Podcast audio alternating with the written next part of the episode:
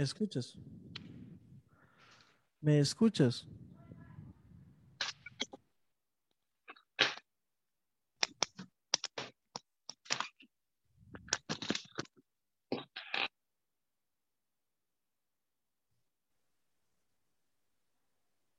¿Me escuchas? Ok, yo te dejé de escuchar. No sé si es que estás muteado o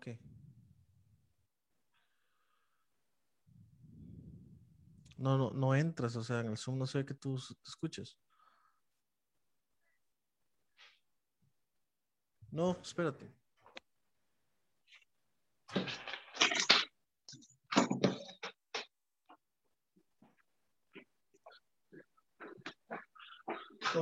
Quita, quita eso. No, Sí. toma.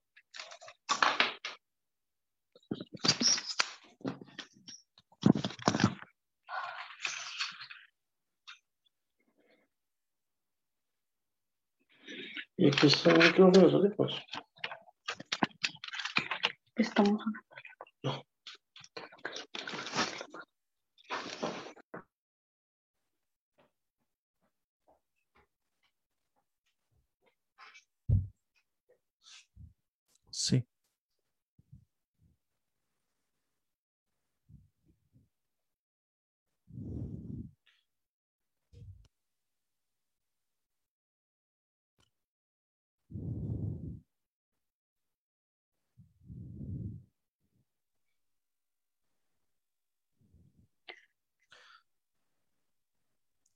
Habla. Hablo. Ok.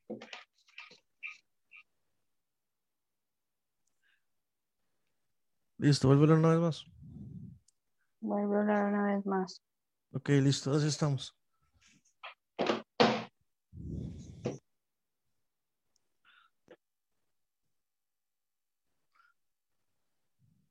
¿Lista para entrar? Dale, tú empieza tú, tú empiezas. ¿Qué? Empieza tú. Ok, ya voy.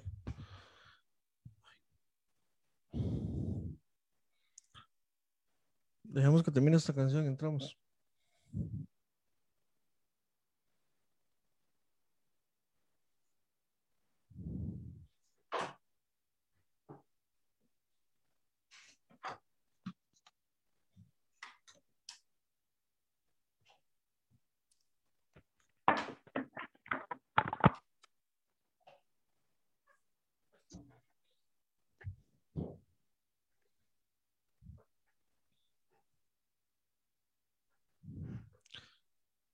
Qué bonito. Qué bonito es poder celebrar un año más que Jesús resucitó, que Él se entregó por nosotros y gracias a eso hoy tenemos vida y vida en abundancia, vida de la buena. Eh, qué bonito, qué bonito es no tener que estar sufriendo, no tener que estar eh, pagando un precio que no podríamos pagar, que simplemente lo teníamos para, para sobrevivir, para calmar eh, la ira de Dios, para evitar que Él se enojara tanto con nosotros. Y ahora más bien tenemos acceso a su presencia, acceso a conocerlo y acceso a ser herederos o coherederos con Cristo. Hola G, ¿cómo estás? Hola, gracias a todos los que nos están escuchando, sea por medio de la aplicación de radio I Am o por medio de nuestra transmisión en Facebook. Que dicha que se pueden conectar un lunes más. Ujú. Ay, ¿qué opinas del tema? Ese nombre está como, como, como interesante. Me gusta el nombre, me gustó la, la idea. ¿Cómo lo ves? ¿Cómo crees que vaya a estar? Bueno, no sé si alguno tuvo la oportunidad de ver por ahí el tema de hoy. Em, si me pongo a opinar qué me parece, creo que vamos a contar todo el tema, así que me lo voy a guardar primero.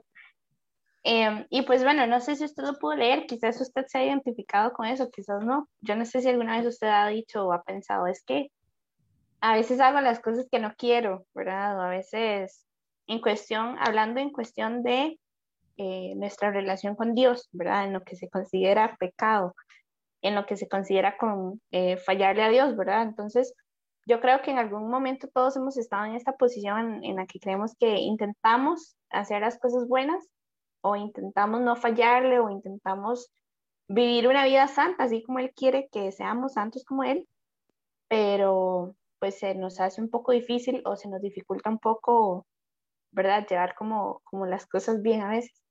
Y alguien diría, no, es que de verdad yo intento, intento no fallar, intento, no sé, no, no pecar, pero me cuesta mucho, hay algo dentro de mí que me domina, hay algo dentro de mí que me controla, o quizás simplemente a veces me pasa y no me doy cuenta y ya, ya le falla a Dios. Entonces, por ahí va este tema de hoy, que hemos titulado Hago lo que no quiero y lo que no debo. es un, un, título muy gracioso, así que hoy vamos a hablar un poquito de eso. Sí, algo que me gusta mucho del tema es que también es contado por alguien, o fue vivido por alguien que uno podría decir, opa, esa persona tiene un nivel espiritual muy alto. O sea, es una persona de los que uno puede decir es santo. Y en algunos eh, lugares se le llama san, no voy a decir el nombre para no entrar de una vez en el tema. Pero eh, es, es chiva, cierto punto, eh, darse cuenta que también hay gente, o, o hay gente que, que ora mucho, que está muy metida con Dios, que también pasa por estos temas o por estas situaciones. Y la forma en que él lo expresa fue lo que realmente a mí más me llamó la atención. Porque no es como, ustedes pecadores, ustedes aquí, ustedes tienen que hacer esto, tienen que hacer lo otro. Y sí, hay que hacer muchas cosas que la Biblia también nos dice, pero él se pone muy humano, él lo dice de una forma em, que eh, podría decirlo así, identificado, porque como tú decías antes, son veces, son momentos donde uno no quiere hacer o no intenta o no planea, simplemente la situación pasa, la situación se da. Y me encanta el hecho de que él lo, lo haga ver de esta forma tan, no sé por qué, pero pasa. Quiero hacerlo, pero lo hago. Sí, bueno, para que los que nos están escuchando vayan entendiendo un poquito más de qué hablamos, este tema de hoy se basa en el libro de Romanos, capítulo 7, versículo 7, de ahí en adelante. Y mm, y habla, si usted ve ahí en su Biblia, sea en el celular o sea en su Biblia física, va a poder ver que siempre algunas partes de la lectura tienen como un título, ¿verdad? Que es lo que se va a desarrollar en, esos versículos que siguen. Y acá arriba del, del versículo 7 dice el pecado que mora en mí. Entonces Romanos 7, 7, ¿verdad? Es donde vamos a iniciar la lectura de hoy. Dice eh, el versículo 7, ¿qué diremos pues la ley es pecado en ninguna manera, pero yo no conocí el pecado sino por la ley, porque tampoco conociera la codicia si, si la ley no dijera no codiciarás, ¿verdad? Es como que hay una regla, ¿verdad? Hay una regla que me dice eh, que hay algo que no debo hacer, ¿verdad? Entonces por eso sé que no lo debo hacer, por eso sé que es malo. Es como, eh, como decía Ale antes, eh, en la Biblia, ¿verdad? Se nos enseñan, pues, empezando por los diez mandamientos y muchísimas otras cosas que, Dios nos enseña de cómo debemos vivir nuestra vida como una vida santa, como eh, vivir semejantes a Él, como vivir siendo sus hijos, ¿verdad? Entonces, algo así similar es lo que Él está mencionando. Dice, más el pecado, tomando ocasión por el mandamiento, produjo en mí toda codicia, porque sin la ley el pecado está muerto. Y yo sin la ley vivía en un tiempo pero venido el mandamiento, el pecado revivió y yo morí. y hallé que el mismo mandamiento que era para vida, a mí me, me resultó para muerte, porque el pecado, tomando ocasión por el mandamiento, me engañó y por él me mató. Esta lectura es un poquito complicada, entonces ahí la vamos a ir este, desarrollando. Dice de manera que la ley a la verdad es santa y el mandamiento es santo, justo y bueno. O sea que la ley, ¿verdad? Las leyes que, todos conocemos son buenas. Eh, y voy a poner, por ejemplo, una ley natural, em, como no conducir bajo los efectos del alcohol, ¿verdad? Esa es una ley natural que tenemos, bueno, acá en Costa Rica y en muchas partes del mundo, y casi la mayoría, no conducir bajo los efectos del alcohol. Sabemos que no es correcto, ¿verdad? Es una ley. Entonces, es algo que nosotros debemos tomar como una ley para nuestra vida y sabemos que no es que la ley sea, sea mala, la ley más bien es buena, ¿verdad? La ley nos lleva a vivir una vida correcta, ¿verdad? Em, luego dice el versículo 13, luego lo que es bueno vino a ser muerte para mí en ninguna manera, sino que el pecado, para mostrarse pecado, produjo en mí la muerte por medio de lo que es bueno, al fin de que por el mandamiento el pecado llegase a ser en sobremanera pecaminoso. Ya vamos a entrar un poquito más en materia. Dice el versículo 14, porque sabemos que la ley es espiritual, más yo soy carnal vendido al pecado. Porque lo que hago no lo entiendo, pues no hago lo que quiero, sino lo que aborrezco, eso hago. Y esa es, esa es una de las partes de nuestro título, ¿verdad? No hago lo que quiero, sino lo que aborrezco. Y yo no sé si quizás usted que nos escucha se considera así o, o estuvo en algún momento de su vida en, en un punto de esto. Yo no sé si, yo levanto mi mano en algún momento, ¿verdad? ¿Sabíamos? Casi no te escucho. No sé si, bueno, estás en mute. Ahora, mejor. Ahora sí, sí. Levanto manos hasta mis pies. Yo he estado justo ahí, muchas veces. Y, y sí, es muy frustrante. Pero sigamos leyendo, no quiero adelantarme. Ok, porque sabemos que hay algo que no debemos hacer, que, el- que no es que a mí me gusta hacerlo, ¿verdad? No es, que yo, no es que yo lo disfrute hacer, pero lo hago y no sé por qué. Bueno, ahí por ahí vamos. No es como las metas de principio de año que diga, yo este año voy a hacer tal y tal cosa. Es solo que pasa. Exacto. Entonces dice, eh, versículo 16, y si lo que no quiero esto hago, apruebo que la ley es buena. De manera que ya no soy yo quien hace aquello, sino el pecado que mora en mí, ¿verdad? Y yo sé que en mí, esto es, en mi carne, no mora el bien, por el querer el bien está en mí, pero no el hacerlo. O sea, como que quiero hacer el bien, pero mi carne no me permite hacerlo, ¿verdad? Eso, eso es lo que trata de decir. Dice, y yo sé que mí esto es mi carne, no mora el bien, por el querer el bien está en mí, pero no el hacerlo. Porque no hago el bien que quiero, sino el mal que no quiero. Eso hago, ¿verdad? Entonces cualquiera diría, aquí lógico. Y como decía Ale, Romanos se dice y todos concuerdan que le escribió Pablo, ¿verdad? Entonces podríamos creer que, wow, Pablo pasando por una situación de estas y como decía Ale, mostrándose más humano que nunca, ¿verdad? Es como que todos cuando mencionamos en la Biblia es que, no sé, si cuando uno se molesta, ni que yo fuera Jesús, ¿verdad? Porque yo no soy perfecto, o solo Jesús es santo y así nos justificamos a veces. Pero si nos pusiéramos a pensar, a pensar en los personajes de la Biblia, que hay muchísimos buenos ejemplos, yo consideraría a Pablo uno de esos, ¿verdad? Pero aquí vemos a Pablo mostrándose como una persona humana y diciendo, hey, hay algo en mí, hay algo que está en mí que no, no me deja hacer lo que yo creo que es bueno, no me deja obedecer la ley y me hace más bien hacer las cosas que no quiero, las cosas que están mal. Entonces, por ahí vamos. ¿Comentarios hasta ahorita? Ale? Es que no me quiero adelantar. Ok, voy a terminar la lectura. Dice versículo eh, 21, así que queriendo yo hacer el bien, hallo esta ley, que el mal está en mí. O sea, eso es una ley para todos nosotros. Por medio del pecado que entró, ¿verdad? Por medio de Eva y Adán, Adán y Eva, por medio de ese pecado que entró a toda la generación y a toda la raza humana, ¿verdad? Eh, tenemos esta ley, que hay un pecado que habita en nosotros porque somos seres humanos y porque fuimos, ¿verdad? Esclavos al pecado. Antes de la gloriosa que hemos visto esta semana, ¿verdad? La gloriosa obra de la cruz y de su sacrificio en la cruz, el sacrificio de Jesús. Ahí es cuando ya dejamos de vivir por la ley y pasamos a la gracia y vemos que hay un sacrificio que nos hizo libres del pecado y que nos da una nueva naturaleza que ya no es esta naturaleza carnal de la que habla Pablo, sino que a la hora de poder vivir nuestra vida en Jesús, eh, abrirle nuestro corazón, ya no vivimos conforme al pecado. Sin embargo, hay cosas que a veces quedan por ahí y de repente están ahí, ¿verdad? Muy ocultas en el corazón y de repente nos damos cuenta que llevamos dos meses de no hacer lo malo y de repente lo hicimos, ¿verdad? Si alguien se identifica otra vez, todos hemos estado en algún momento ahí.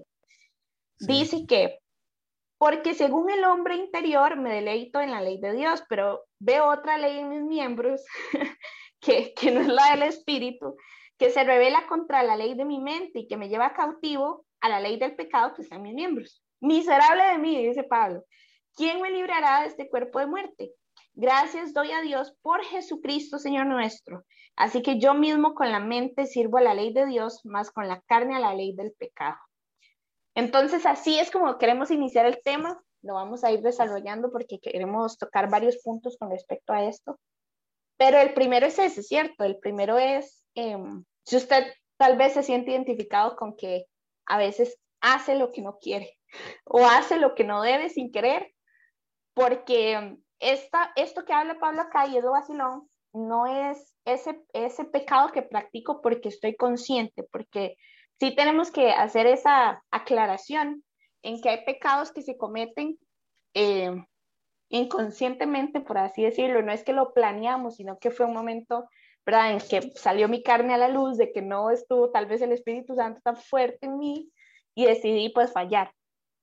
Pero hay otros pecados que se practican, que se vuelven concupiscencia, y eso significa que es que yo decido practicarlos todos los días, y esa es la diferencia.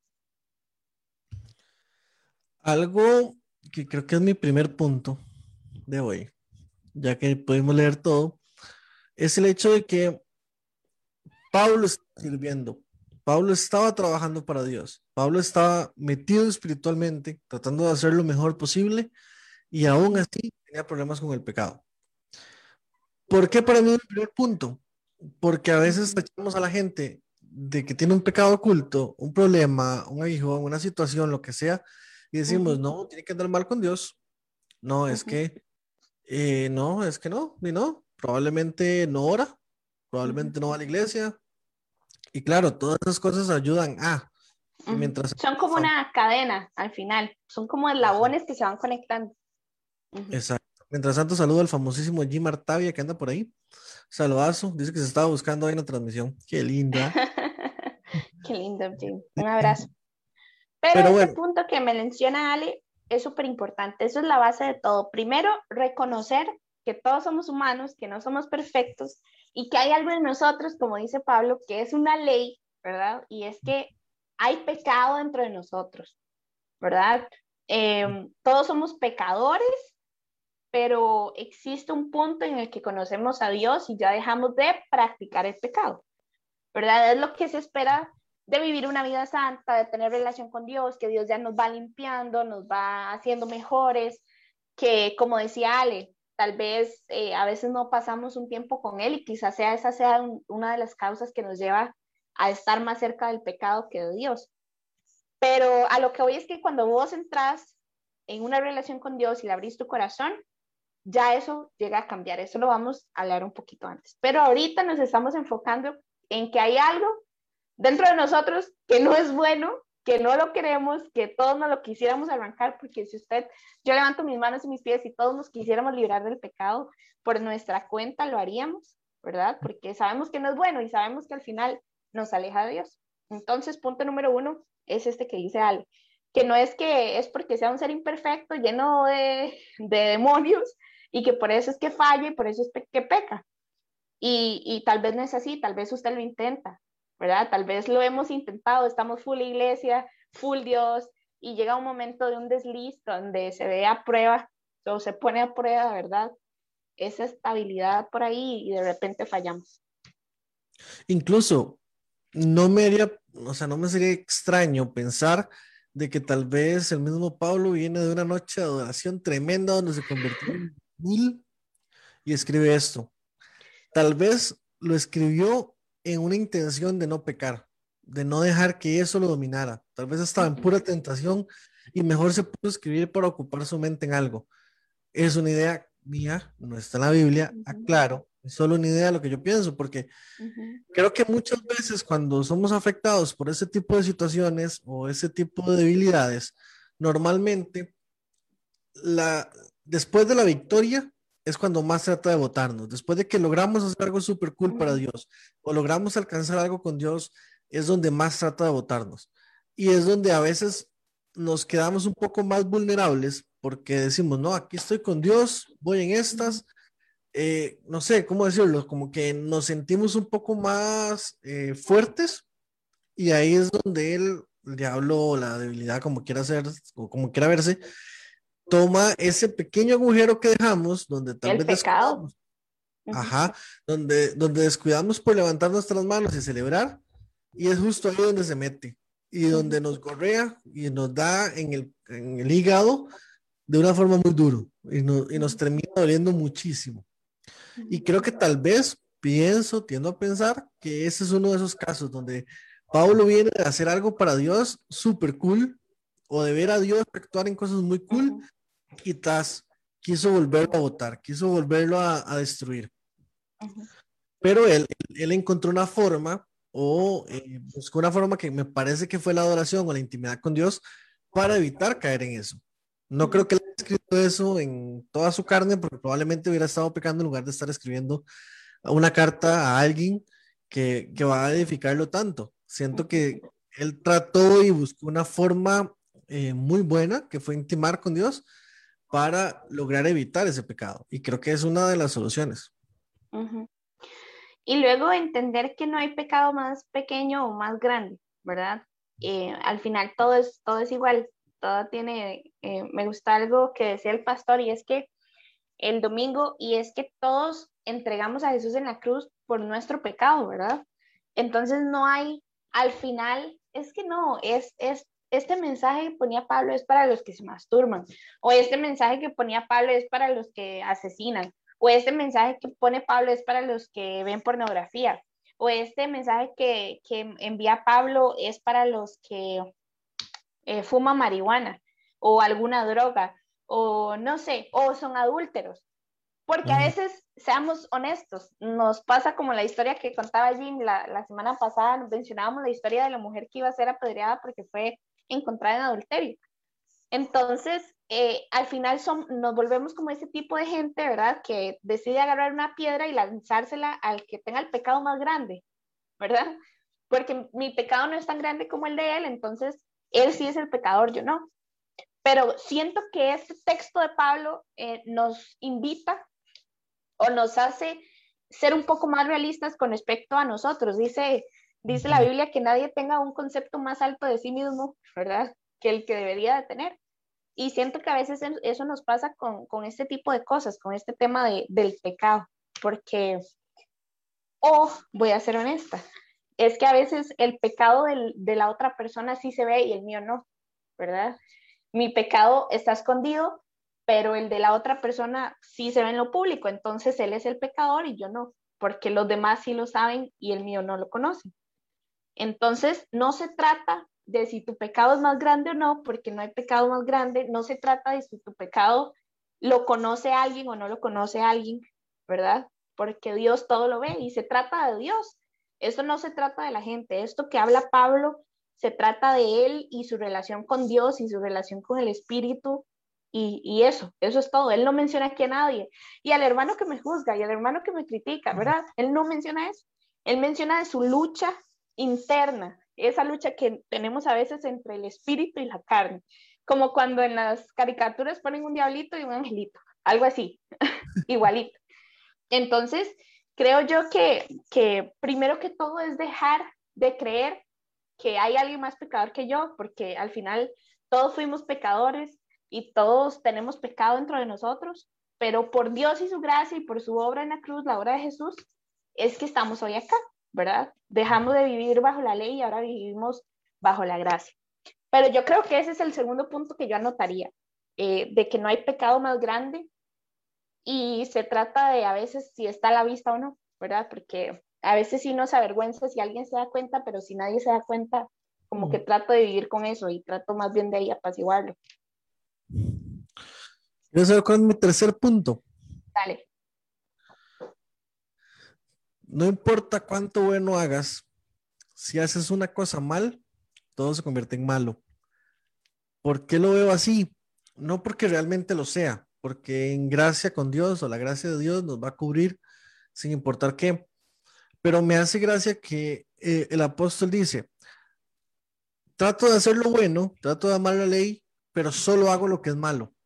No está diciendo en ningún momento, pero acabo de ganar 40 mil para Cristo, pero dice algo malo. Si no dice, lo que hago es malo. Eh, creo que está por acá, se me perdió, se me perdió, se me perdió. Ahora, pero también me sucede otra cosa. Algo hay, hay algo dentro de mí que lucha contra lo que creo que es bueno. Versículo 23, 25 en traducción lenguaje actual. Trato de hacer la ley de Dios, pero me siento como en una cárcel donde lo único que puedo hacer es pecar. Sinceramente, deseo obedecer la ley de Dios, pero no puedo dejar de pecar porque mi cuerpo es débil para obedecerla. Hablamos en un principio de que él no era que, o sea, no fue antes de que Dios lo, lo, tocara o lo buscara, se encargara de él, tuviera un encuentro cara a cara con él, fue después de. Él no estaba en la casa haciendo nada, él pasaba haciendo cosas para Dios, pasaba edificando iglesias, construyendo iglesias, eh, ayudando a todos los hermanos a entender lo que Dios y lo que Jesús nos había dejado. Sin embargo, para él era más fuerte este pecado en su intimidad, en su ser, que como tú decías, tal vez nadie lo veía, pero tal vez, pero para él eso era, eh, era peor que lo otro bueno que podía hacer. O sea, tenía más peso lo malo que acababa de hacer o lo que estaba haciendo en pecado que todo lo bueno que podía hacer. Y es donde tal vez podríamos utilizar un dicho muy popular que es que una manzana podrida podría la demás. Porque tal vez queremos hacer algo bueno y hacemos 80 cosas buenas, servimos en la iglesia, damos de comer a los indigentes, le hablamos bien a todo el mundo, eh, no sé, le ayudamos a lavar el carro al vecino cuando está muy lleno de polvo y demás, pero pecamos. Y no dejamos o no, no luchamos, no dejamos que el Espíritu Santo gane en esa lucha que nosotros tenemos, en nuestro cuerpo, en nuestro cuarto, en nuestra intimidad, en lo más privado y lo más oscuro, sino que ahí dejamos que pase. Y a veces, no sé, yo siempre lo vi así en algún punto de mi vida. Ni siquiera era que el diablo lo tentaba a uno, sino, sino que uno iba y se tentaba y el diablo ni cuenta se daba. Era más que un demonio le decía, hey, aquel pecó. Pero ¿por qué? Si no le mandamos a nadie. Él lo hizo solo. Y sí. Y creo que eso le pasaba mucho a Pablo. Era simplemente que todo lo bueno que él pudiera hacer no lograba compensar ese pequeño pecado que él cometía. O, para él mismo, digamos. Entonces creo que no todo lo bueno, que sería mi tercer punto, no importa todo lo bueno que hagas, pero si dejas una basura ahí, esa basura va a asociar lo demás. Va a causar que nada de lo bueno valga. Y repito este versículo 14 que dice, el problema está en mí porque soy demasiado humano, ¿verdad? Si fuéramos más espirituales no tendríamos este tipo de problemas. Un esclavo del pecado.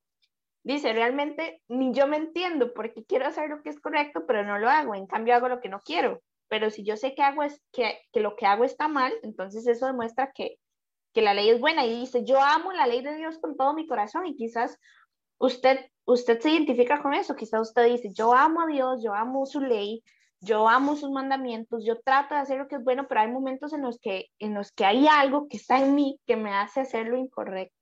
Y esto es el pecado, y es que yo creo que lo primero que tenemos que entender es, es esto que dice Pablo, que somos demasiado humanos, ¿verdad?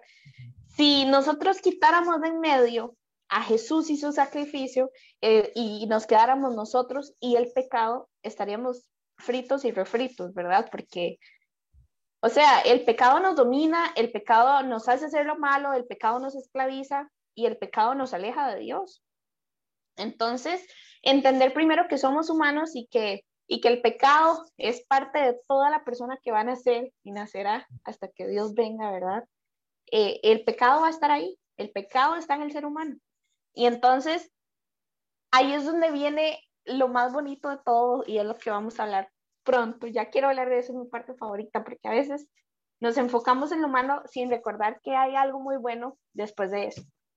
Pero, no sé, hoy queríamos hablar de este tema como súper claro, ¿verdad?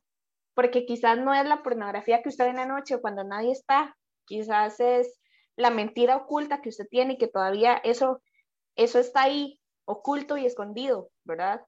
Eh, y lo feo de esto es que se vuelve una carga, una carga que no, no deberíamos llevar, una carga muy pesada, así es el pecado. El pecado te esclaviza, el pecado te hace sufrir, porque qué cosa más fea que andar con algo oculto, ¿verdad? Es algo que te carcome en la mente, el espíritu y el alma, ¿verdad? Em, qué, qué, feo es andar así de cargado, así de preocupado, eh, porque quizás eh, hiciste algo que no debías con una persona que no es tu esposa o tu esposo, ¿verdad? Desde un mensaje, desde un pensamiento, hasta ya algo un poco más grave. Pero quizás hay cosas de nosotros que hoy están ocultas y que quizás no hemos, no hemos sacado a la luz, sea una mentira, sea uno de los pecados más grandes que dijimos que todos son iguales, pero algunos los consideramos más grandes que otros. O simplemente este, un odio, un rencor hacia alguien, ¿verdad? Un dolor ahí acumulado por un rencor, por algo que alguien nos hizo y no hemos perdonado, no hemos sanado. Todo ese tipo de cosas eh, nos alejan de Dios y nos alejan de su plan maravilloso para nosotros. Pero sí tenemos que entender que es parte de nuestra naturaleza. Como decía Ale, ¿verdad? No, o sea, no sé, no es como que tratamos de hacer mil cosas buenas y al final llegamos a la casa y nos sentimos peor que un perro porque volvimos a fallarle a Dios en lo mismo que hemos tratado de solucionar desde hace quién sabe cuánto tiempo.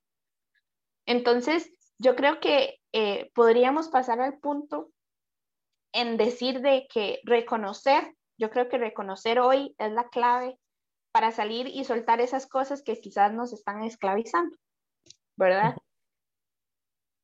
¿Sabes qué es algo que me, me, llama mucho la atención? Bueno, en esta versión que lo estoy leyendo, que es la traducción lenguaje actual, que aún lo muestra o lo, lo traduce un poco más humano, tal vez, si es la palabra, que esa situación tuvo la capacidad de cambiar el ADN que había en Pablo, hacerlo pensar que no era quien era porque dice al final del versículo 14, soy un esclavo del pecado.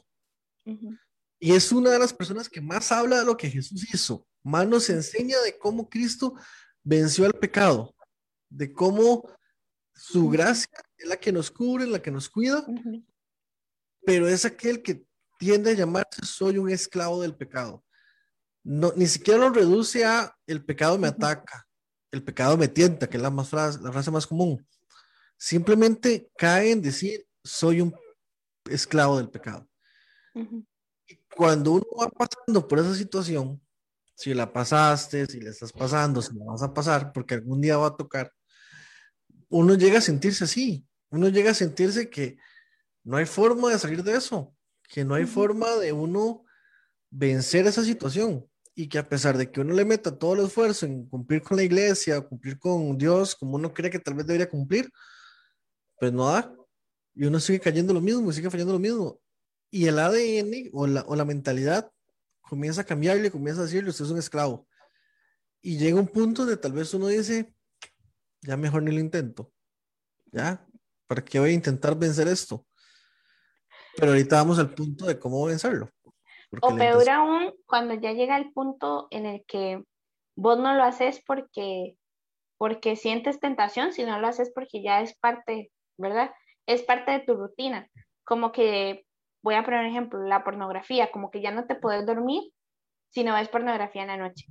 O como que ya no puedes tener como una, una vida de caminar en la verdad, porque acá que puedes se te sale una mentira por cualquier cosa, por cosas súper tontas.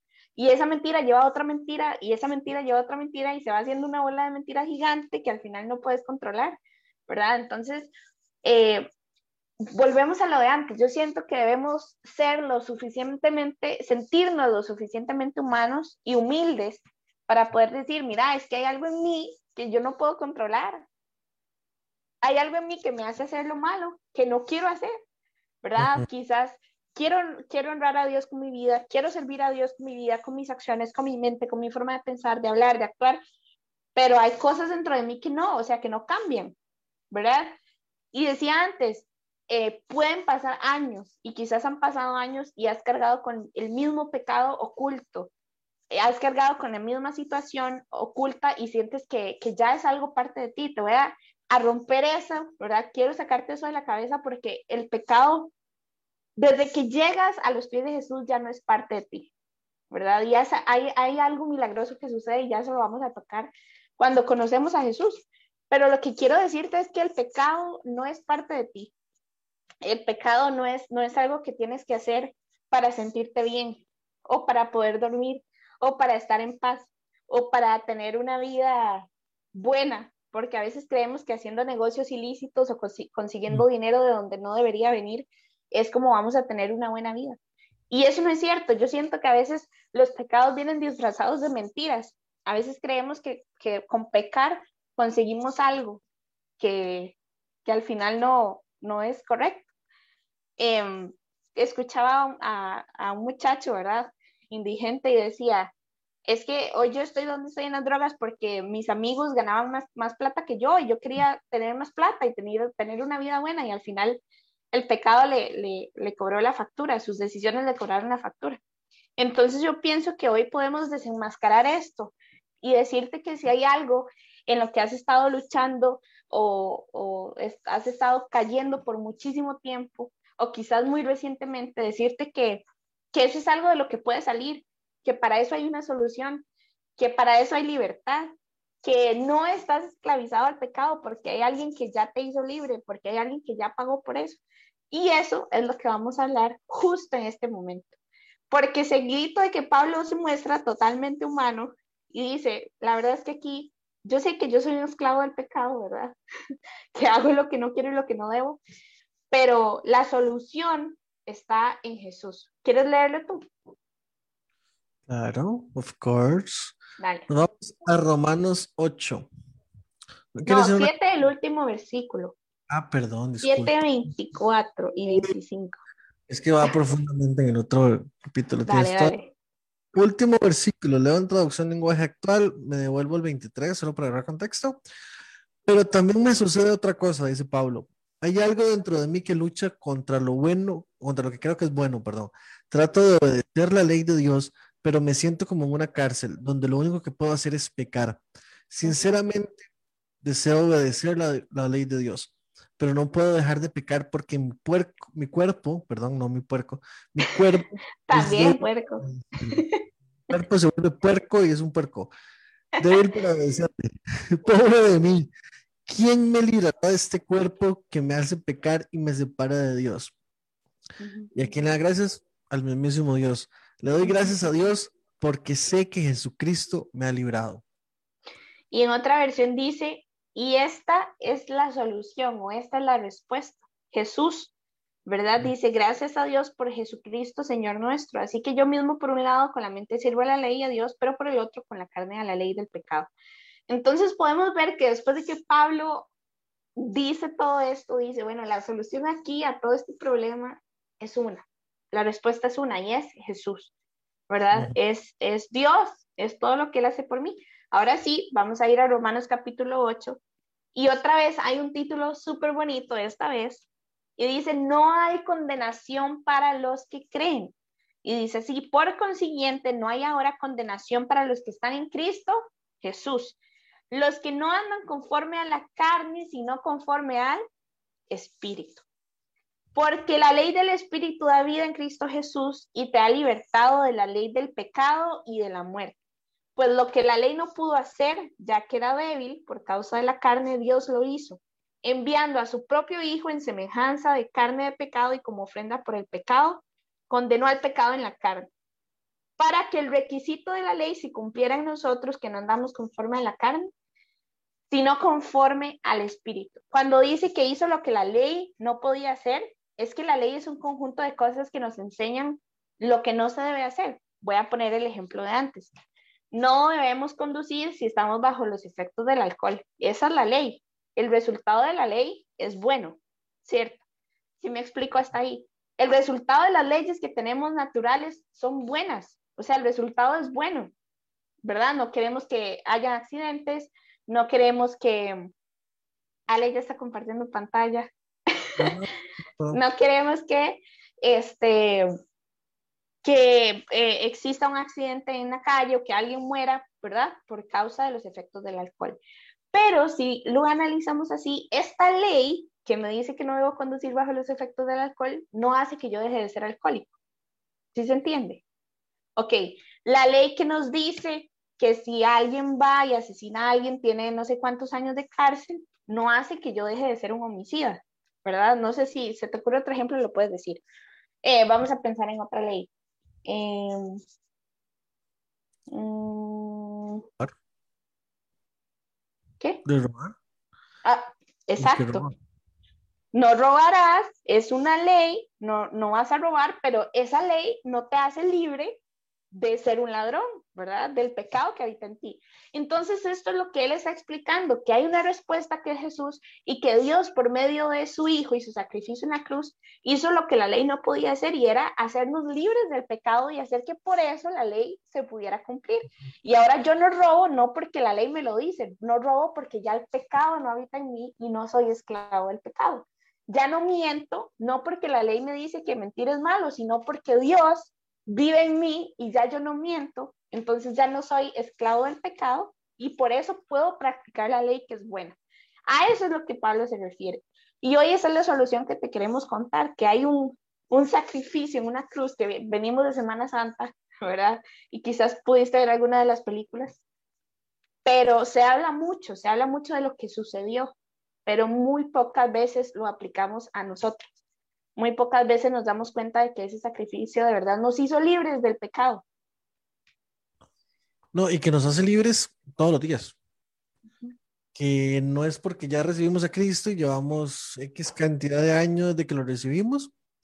Y no, ya no, ya no aplica para mí, ya Él me lavó, me limpió una vez y ya. Si yo vuelvo a pecar es cosa mía, yo tengo que ver cómo lo resuelvo. Y no es así. Él murió por todos nuestros pecados. No dice, Él murió por todos nuestros pecados. Bueno, perdón, voy a decirlo de otra forma. Él no murió, la Biblia no dice, Él murió por tus pecados hasta antes de que lo conocieras. Él dice que Él murió por todos nuestros pecados. Él pagó por todo. Aún lo que vamos a hacer en un futuro que no sabemos qué va a hacer, pero que Él lo sabe. Aún así lo Ujú. hizo. Eh, que esto no sirve para ser pecador por deporte, ¿verdad? Esto es simplemente lo que es la gracia o lo que es el amor de Dios. Pero eh, quería decirlo antes y, y creo que calza mejor ahorita. Es imposible dejar de pecar por nosotros mismos.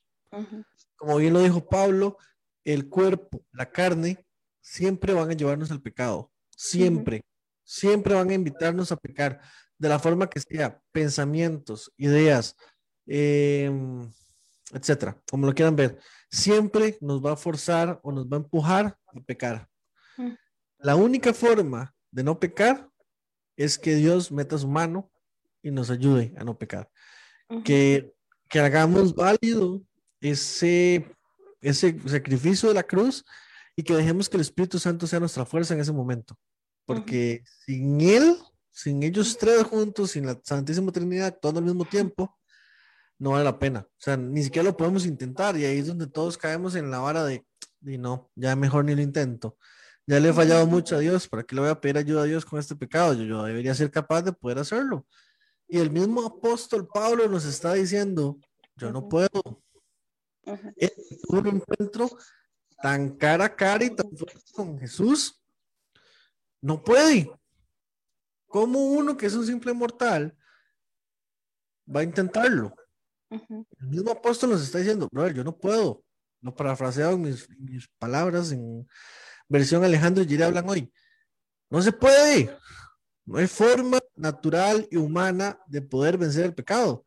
La única forma es la divina, es Jesús, es el Espíritu Santo y es Dios el Padre.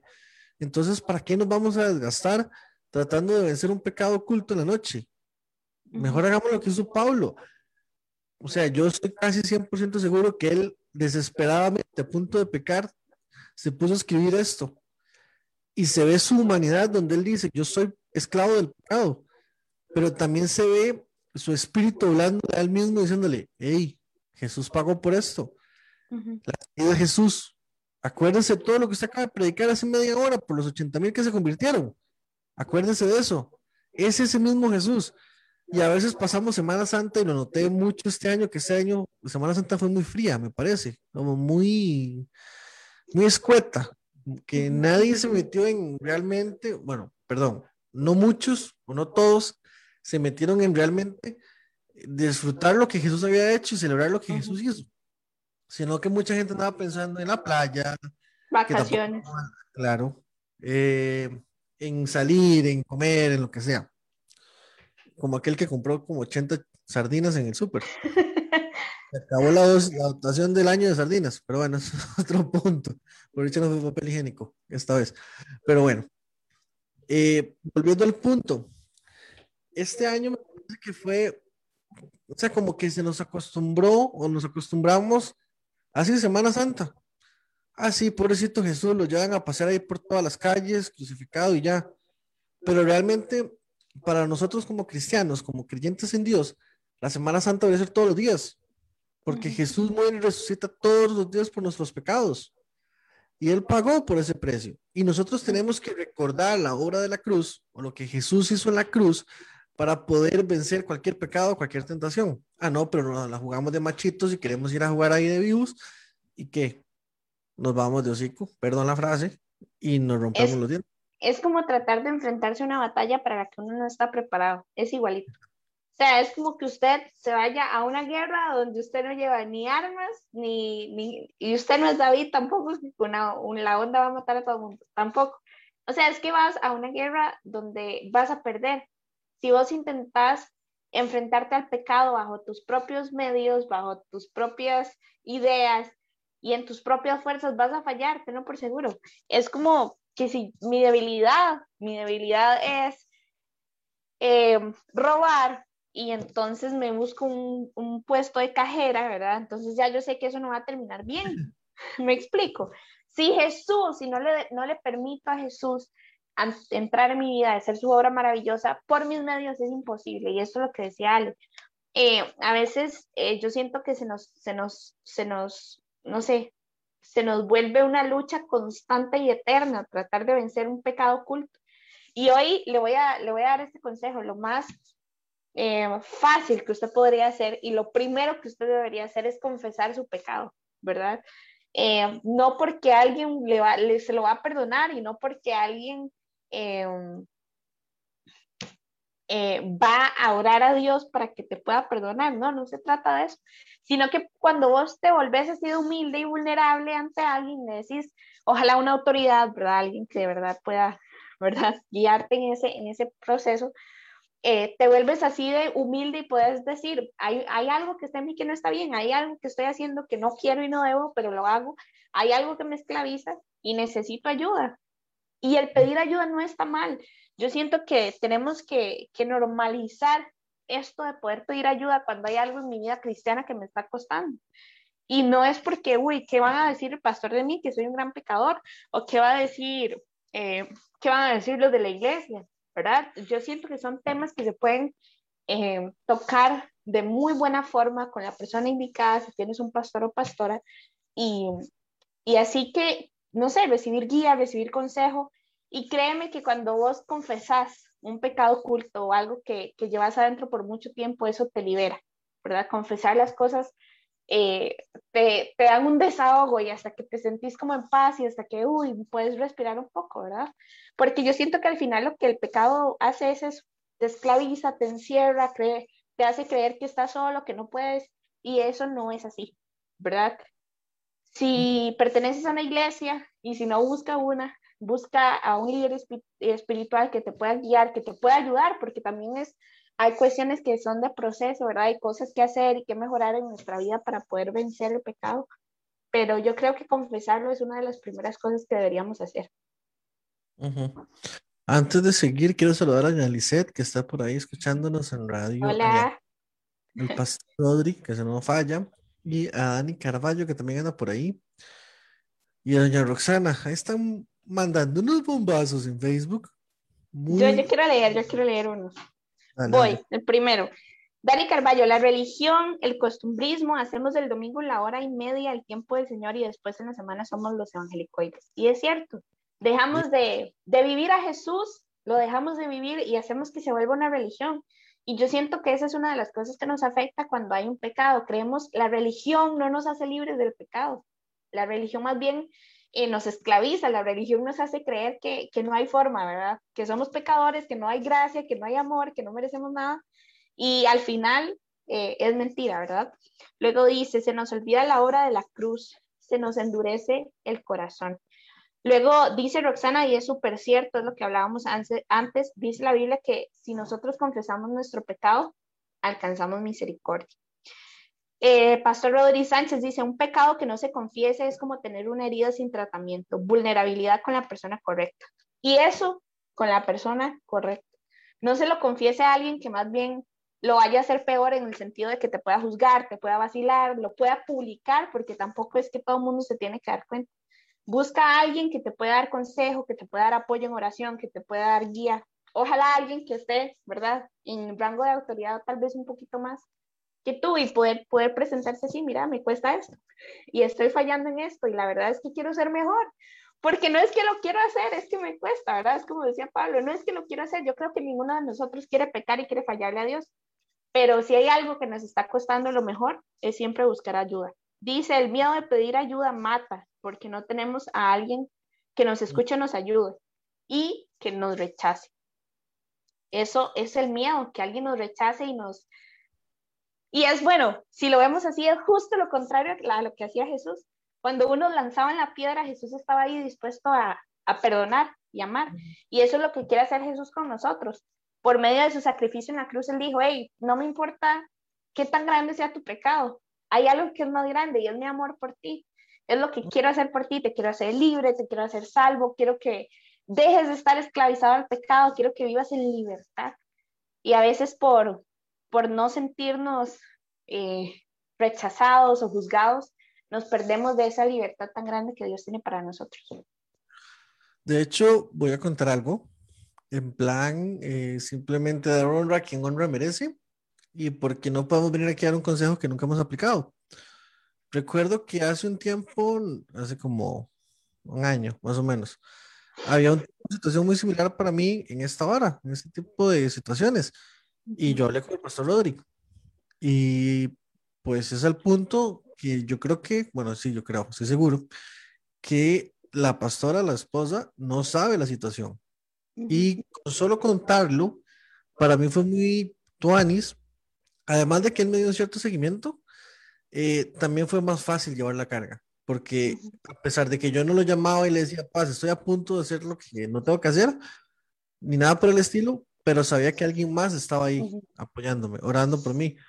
Y que en dado caso que pasaba, yo como, paz, No pasó, gracias a Dios pero desde el momento que yo lo conté, desde el momento en que busqué ayuda en alguien que casualmente él es menor de edad que yo, pero su rango espiritual es más alto, que eso no afecta en nada, no importa en nada la edad, digamos, es su rango espiritual. Eh, a partir de ese momento, esa carga fue casi que quitada y, y fue literalmente, eh, qué sé yo, de pasar de un 200% de presión a un 1% de presión en esa área solo por contarlo, por abrirme a alguna otra persona. Entonces, pues se lo recomiendo. No puedo decir otra cosa, sí vale la pena, pero claramente buscando y encontrando la persona correcta. La persona correcta. Y no sea una persona que lo que usted le cuente lo va a llevar a pecar más bien.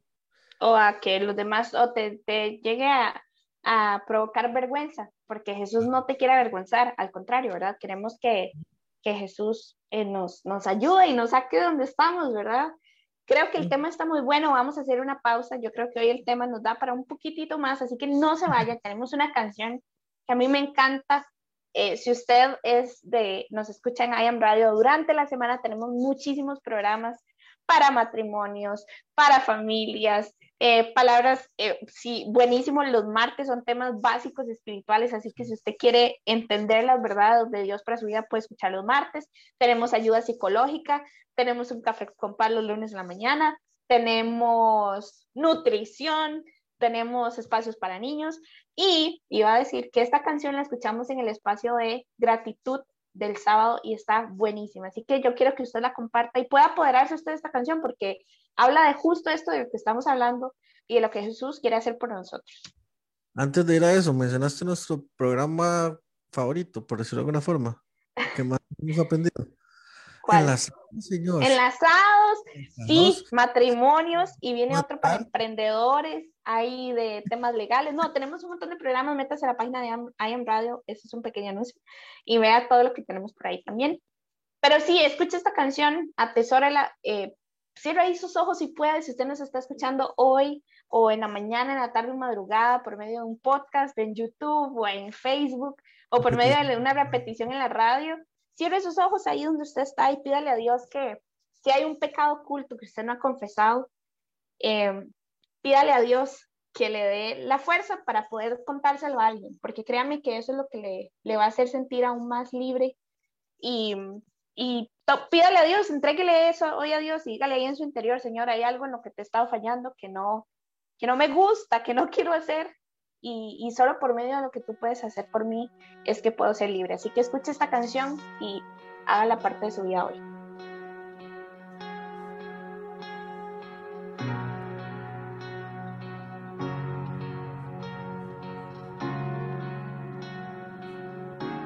No estás escondido.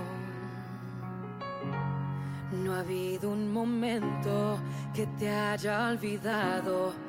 Hay esperanza en tu lamento, en tu quebranto. Escucho tu clamor al suspirar. Cuando me susurras que no puedes más.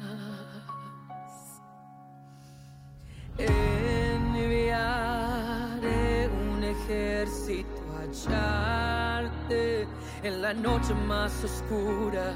Te encontraré, te rescataré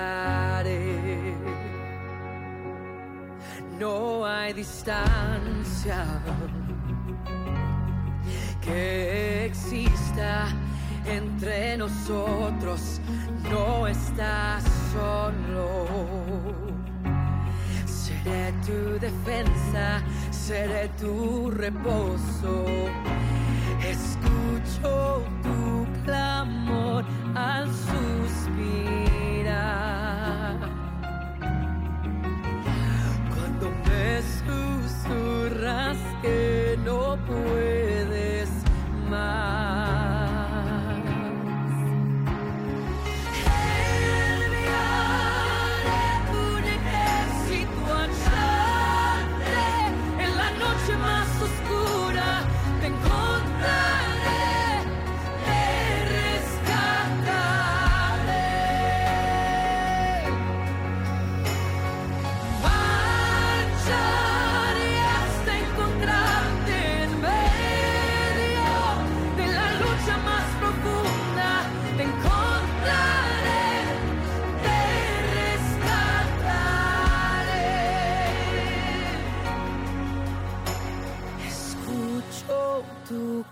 clamor al suspirar. Cuando me susurras que no puedes más.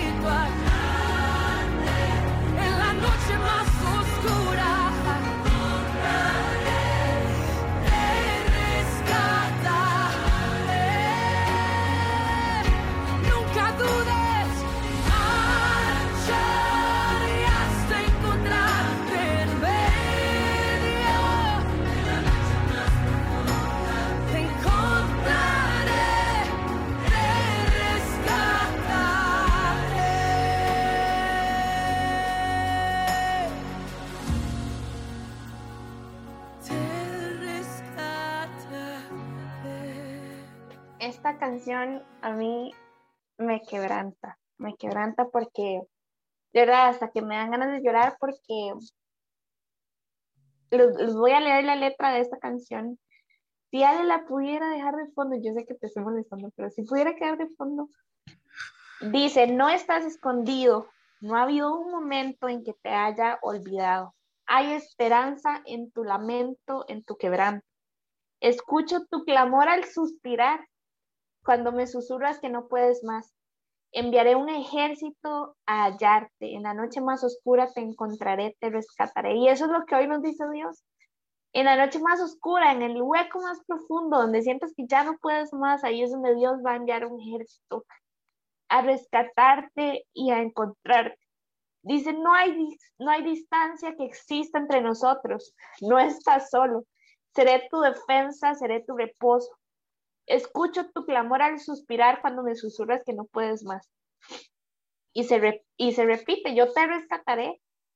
Y me encanta esta parte, esta, no hay distancia que exista entre nosotros. Y es que a veces el pecado nos hace creer que estamos tan lejos de Dios que no merecemos su amor, no merecemos su perdón, no merecemos de su gracia. Y Él nos, di- nos dice, no estás solo, voy a ser tu defensa, voy a ser tu reposo, voy a ser tu libertador. Yo soy todo lo que vos necesitas. Si sientes que ya no puedes más, si sientes que hay cosas con las que estás luchando y no puedes salir de eso, hoy, hoy necesitas recordar esto. Hay un Dios que va a enviar hasta un ejército si es necesario encontrar aunque la noche sea muy oscura, aunque el lamento sea muy grande, aunque el dolor sea muy grande, porque seamos honestos, siempre después del pecado, siempre después de una falla, siempre después de fallarle a Dios, viene la culpa, ¿verdad? Viene ese sentimiento de sentirnos mal y, y de haberle fallado a Dios. Entonces, no, no, pode- no podemos permitir que el pecado nos aleje aún más de Dios.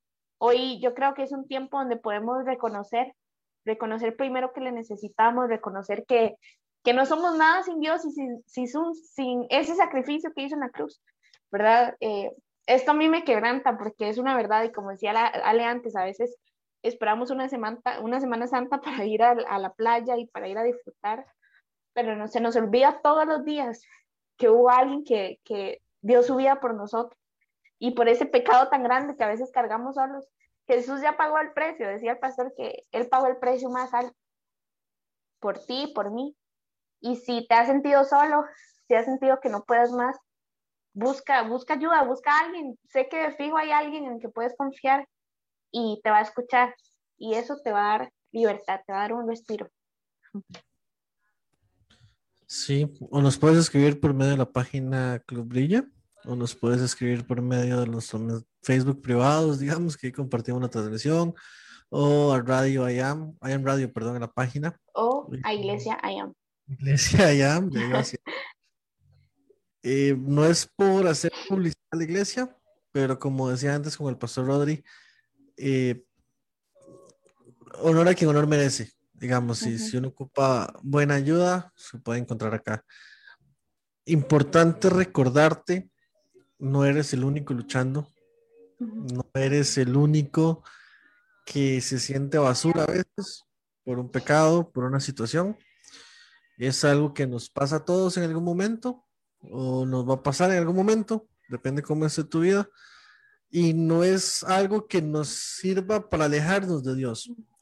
Siempre lo veo como una posibilidad de ver algo nuevo de Dios, como encontrar una forma diferente de Dios. Eh, aprender más de Dios en alguna área específica. Entonces, eh, es muy curioso porque siempre que caemos, siempre que fallamos en lo que sea que fallemos, en ese pecado constante, el diablo se sienta a la par de nosotros y nos comienza a bofetear, a decir cosas como la que decía Pablo de soy un esclavo del pecado, al punto que no la creemos a veces. Y no somos esclavos del pecado, somos hijos de Dios. Y como hijos de Dios no tenemos vela ni relación con el pecado, más que la que nosotros querramos y el diablo se meta, porque si liberamos espacio para el diablo, estamos alejándonos de Dios. La única forma, la única alternativa a no pecar, bueno, a, a- sí vamos a pecar porque somos humanos, pero a no vivir en pecado, a no eh, depender del pecado es el Espíritu Santo. Y tener esa comunión y esa intención con Él de conocerle todos los días de su vida y todos los días de nuestra vida. y decirte que si hay una salida, si hay una respuesta y si hay una solución y es, y es Jesús. Eh, no importa cuán lejos estés, siempre Dios está un paso más cerca. No importa cuán lejos te sientas, siempre Dios está ahí cerca, cuidándote, amándote, abrazándote. Así que no creas que estás en un, en un lugar donde, donde ya, ya estás muerto, porque no es así. Em, Dios tiene un futuro y hay una esperanza, hay una esperanza, eh, como decía Pablo, en Cristo Jesús, de que ya no hay condenación, ya no hay muerte, porque Jesús nos hizo libres, libres del pecado.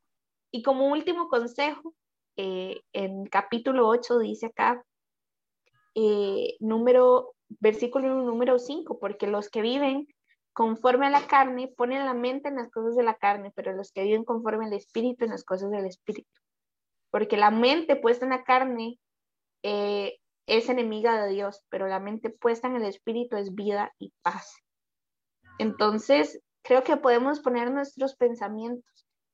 Eh, nuestros pensamientos son como una, nuestro cerebro es como una autopista, ¿verdad? Es una, llegan pensamientos, llegarán eh, tentaciones a nuestra mente y nosotros podemos decidir qué pensamiento llega hasta nuestro corazón. Dice la Biblia que guardemos el corazón y yo creo que debemos cuidar nuestra mente, ¿verdad? Nuestra mente eh, es, es lo mejor que tenemos para poder evitar caer en la tentación. Y Pablo, Pablo lo menciona. Lean, si pueden, este versículo, eh, capítulo 8 de Romanos, viviendo según el Espíritu. Eh, Vale. Dice, Versículo 16. El Espíritu, con E mayúscula, o sea, el Espíritu Santo, mismo le asegura a nuestro espíritu que somos hijos de Dios. Y si somos hijos, somos herederos, herederos de Dios y coherederos con Cristo. Pues si ahora sufrimos con Él, también tendremos con Él parte en su gloria. Y la recompensa, que es lo que quería mencionar, el, la paga del pecado es muerte, ¿verdad? Si seguimos viviendo en lo que no queremos hacer y no buscamos de verdad ayuda, no buscamos guía del Espíritu Santo, que es lo que Pablo nos, recomienda, vivir bajo la guianza del Espíritu Santo. Lastimosamente, el pecado siempre termina en muerte. El pecado siempre cobra una factura muy alta que a veces no, no tenemos cómo pagar y termina en muerte, ¿verdad? Entonces, antes de que sea demasiado tarde, hoy tienes la posibilidad de, de rendir tu corazón y tu vida a Dios y, pedirle a Dios que te saque de ese hoyo tan oscuro. Que yo sé que cuando Jesús pone su mano y sus ojos en un hoyo así, eh, todo alumbra y todo se hace más claro. Y al final dijimos, ¿cómo no salí esto antes? ¿Cómo no lo hice antes? Así que aunque al principio parezca difícil y pueda ser un poco difícil, siempre eh, caminar bajo, bajo la libertad que Dios nos dio es vivir en vida y tener vida eterna. Así que no, no te creas las mentiras del diablo porque al final siempre te, te va a cobrar un precio muy alto. Y si terminas en Romanos 8, hay un título, otra vez, esos benditos títulos que dice la gloria futura. Entonces ahí vas a poder encontrar que, que somos victoriosos en Cristo. ¿verdad? Dice también el Espíritu en el versículo 26, nos ayuda en nuestra debilidad, porque no sabemos orar como debiéramos, pero el Espíritu mismo intercede por nosotros con gemidos indecibles. Y aquel que escudriña los corazones sabe cuál es el sentir del Espíritu, porque él intercede por los santos conforme a la voluntad de Dios. Hoy yo creo que el Espíritu Santo intercede por nosotros ante el Padre y, y podemos presentarnos ante Él como sus hijos, aceptos, ¿verdad? y, y, poder ser, ser libres, ser, disfrutar de la libertad que Él tiene para nosotros. Al final un poquito, ¿verdad? Que creemos que es vergüenza, esa vergüenza que podemos sentir a, a la hora de revelar un pecado oculto, es mínima comparado a, a, lo mucho que vas a poder disfrutar después de, de confesar algo así. Dale. Oramos. Padre, gracias porque tú eres muy bueno con nosotros, Señor. Gracias porque tú nos permites entender que no estamos luchando solos, que tú nos permites saber que tú vas con nosotros como ese Dios de los ejércitos que eres, que eres, perdón, luchando por nosotros, peleando por nosotros en cada momento. Gracias porque a pesar de la fuerza, del poder, de la autoridad que tienes, permites que seamos nosotros los que escojamos que tú defiendas nuestro, nuestro territorio, nuestra vida. Gracias porque tú has luchado desde el principio y lucharás hasta el fin de nuestra vida por enamorarnos más, porque te conozcamos más. Gracias por cada una de las personas a las que pudimos llegar con este mensaje. Gracias porque tú nos dirigiste a hablar y te pido que como buena semilla no regrese vacía, sino que pueda llegar a sus corazones y crecer en esos corazones y puedan acercarse más a tu presencia, acercarse más a tu Santo Espíritu y conocerlo aún más. Gracias te doy por los que nos escucharon a través de la radio, a través de Facebook y los que nos van a escuchar después a través de los podcasts. Te pido, Padre, que cada uno de ellos reciba y entienda algo que tú quieras decirles a través de tu espíritu hacia el de ellos y que su vida sea edificada y sea acrecentado su amor por ti, su relación contigo y su entendimiento de que no son esclavos, sino que son hijos tuyos. Y como hijos tenemos miles de ventajas, millones de ventajas, pero lo principal es que no somos esclavos del pecado y no hay nada en este mundo que nos pueda hacer cambiar esa posición porque tú pagaste el precio, tú entregaste a tu hijo y tú nos has dado al Espíritu Santo para poder vivir esa verdad, para poder acercarnos más a ti y para poder creer más en ti. Te doy gracias por cada una de las personas, Señor, a las que pudimos llegar, sabiendo que eres tú el que nos dio este tema para compartirlo con esas personas, sabiendo que habrá algún corazón, al menos uno, que necesitaba escuchar algo de esto y guardarlo en su corazón. Gracias te doy y no puedo decir más que te amo, te adoro y eres lo mejor para nuestra vida. Amén y amén. Gracias de nuevo que esta semana podamos caminar bajo el Espíritu, ¿verdad? En el Espíritu. Que podamos caminar y ser más como Jesús, esa es la idea. Y, y pues bueno, gracias a ustedes por conectarse por medio de las plataformas que tenemos disponibles, por Facebook, por la radio, gracias por estar ahí. Y bueno, a los que están en Facebook, que tengan una gran noche, de verdad esperamos que, que sea una semana de éxito y nos vemos pues por ahí el próximo lunes. Lo dejamos de nuevo con la canción. Disfrútenla.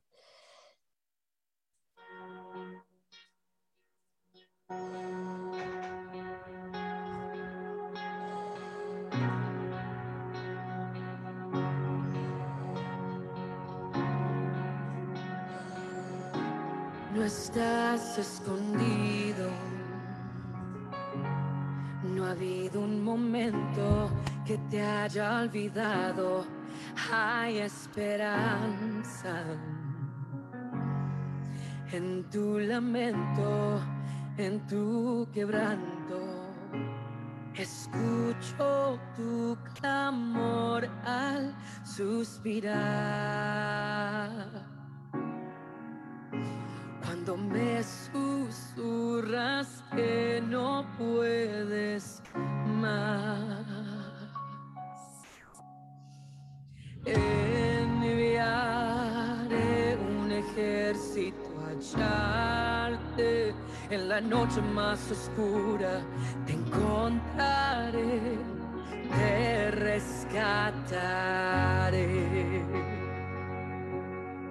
No hay distancia que exista entre nosotros. No estás solo. Seré tu defensa, seré tu reposo. Escucho tu clamor al suspirar. Cuando me susurras que no puedes más.